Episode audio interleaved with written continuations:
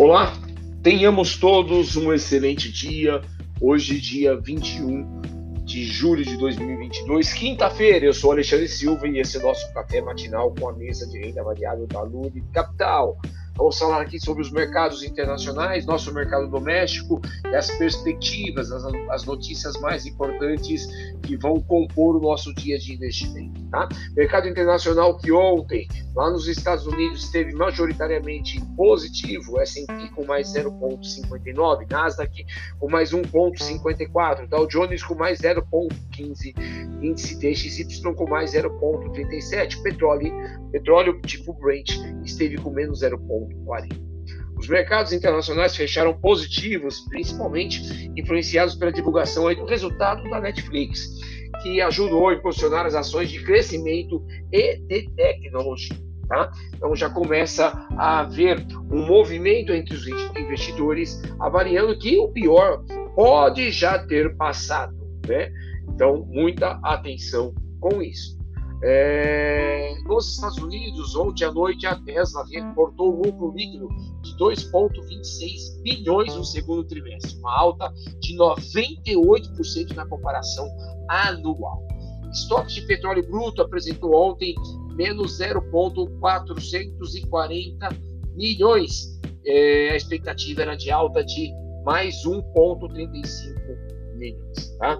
É, o que nós temos aqui, vamos lá, é, na União Europeia, é, um eventual corte do fornecimento do gás russo, ele poderia reduzir em até 1,5% o PIB do bloco europeu. Tá? Isso, obviamente, é bem preocupante, principalmente no momento em que está chegando daqui a pouquinho o inverno europeu. É, o índice de confiança do consumidor europeu de julho apresentou menos 27 pontos, a expectativa era de menos 24,9 pontos.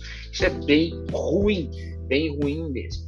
É, lá nos Estados Unidos, nós temos indicadores hoje, pedidos iniciais por seguro-desemprego às 9 horas e 30 minutos, atenção em relação aos emprego americano, tá bom? E o índice de atividade industrial do Fed de Filadélfia às 9 horas e 30 minutos. E bem importante, bem importante, lá no bloco europeu, temos agora às 9 horas e 15 minutos a decisão da taxa básica de juros.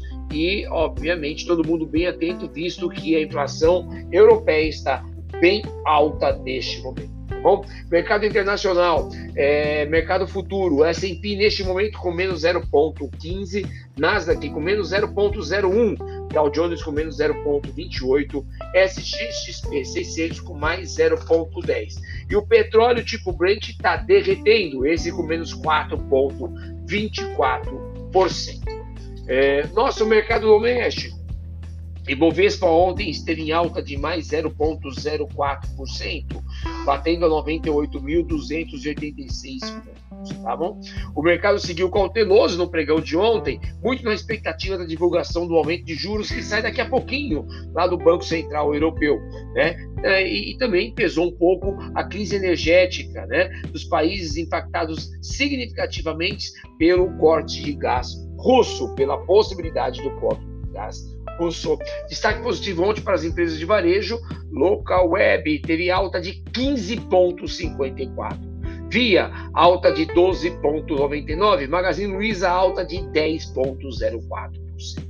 Dólar futuro, ontem ele esteve em alta de 1,08, batendo a 5,486. É, o movimento de aversão aos riscos dos mercados mundiais é, se atrelaram à busca de proteção com o dólar, sobretudo ante ao euro, por conta da divulgação dos juros que sai daqui a pouquinho e pelo risco sistêmico que está submetido é, o nosso país.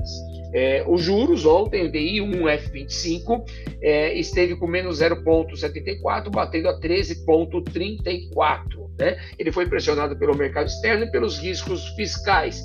É, por conta disso, ele acabou fechando em queda é, perante a alta que vem tendo ao longo do mês. É, fluxo de capital estrangeiro. Nós tivemos a entrada no último dia 18 de 300 milhões de reais. E no dia 15 já havíamos tido uma saída de 840 milhões. Então, estamos percebendo aqui que o fluxo de capital estrangeiro está bem pequeno, né? tanto em termos de saída quanto de entrada. É, no Brasil, ontem, é, saiu, vai sair né, o relatório é, de produção da Petrobras. A expectativa é para depois do fechamento. Ontem, sim, agora sim, ontem, as ações da Vale repercutiram o relatório divulgado na véspera, que foi considerado fraco pelos investidores. É, a piora é, no radar, a gente tem muita atenção aí na piora na percepção dos riscos fiscais do país, né?